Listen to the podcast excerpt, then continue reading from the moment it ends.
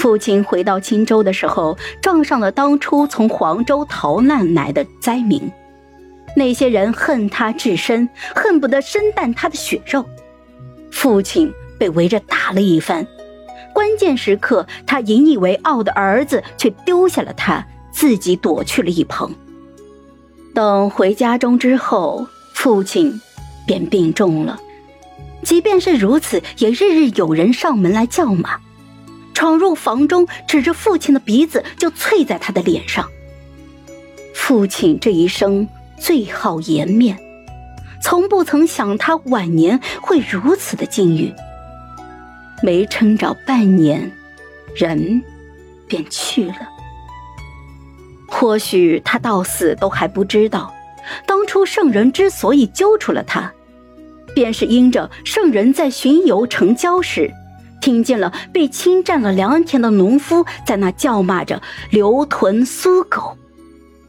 圣人亲自授下的父母官，成了百姓口中猪狗不如的东西。圣人警戒，随后丞相府和太师府便被查了。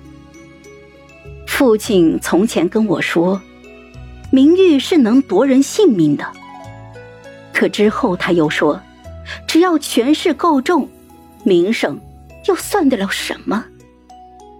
终究是父亲忘记了自己说过的话。尤为讽刺的一点是，他离去之后，母亲的日子反而好过了起来。家里就一个不成器的刘怀光要他操劳，上面也没个成日辱骂自己的婆婆要供养。当他将钱财大多数的都用在自己身上时，这才发现钱原来是够用的，管家也并没有他想象中的那样难。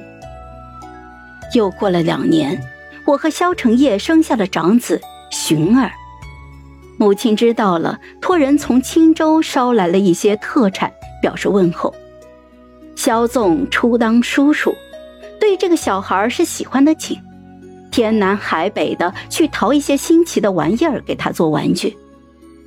后五年，孩子被萧成业塞给了婆母，带着我就满天下的游玩。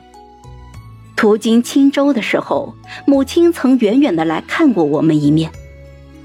她见着我身上鲜亮的衣裙，手指死死的捏着腰前的围布，迟迟不敢上前。萧成业要拿钱给他。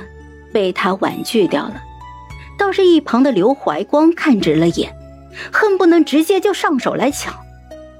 他如今和从前相比，依然是个废物，只是从混得好的废物变成了落魄的废物。刘怀光看起来穷疯了，可在他望见我和萧成业身后的两队车马的护卫，终究是什么动作都不曾有。等回到了京中，萧成业的故友来找他喝酒。席间，那人朝他打趣道：“说他是一个怕老婆的，这样成何体统啊？硬是要塞两房貌美的妾室给他。”我凉凉的就朝他瞥去了一眼，萧成业整个人都僵住了。待到我将手中的杯子往桌上一撂，他立马就从座中蹦了起来，直呼着。我不是，我没有，我身上多出了三文钱，那都是交给了娘子的，哪还有钱去找貌美的妾室呀？他那朋友见他是彻底没救了，喝上了几杯之后，就飞快的跑了。当天晚上，萧成业没能进我的房门，第二天一大早就见到宋如之，整个人就坐在了我的榻边，他趴在我的肩头上。环住了我的手臂，得意洋洋的瞥着萧成业，冲我开口说道：“哼，你跟姐妹们走吧，把他呀踹了。”萧成业哪里听得这话呀？三两下就扒开了宋如之，换他自己坐到了我边上，趴着我的肩头。娘子不走，娘子就留在这儿，为夫还要带娘子好上一辈子。我想了想，浅浅的勾起了唇角。朝他开口笑道：“哼，那就要看夫君的表现了。”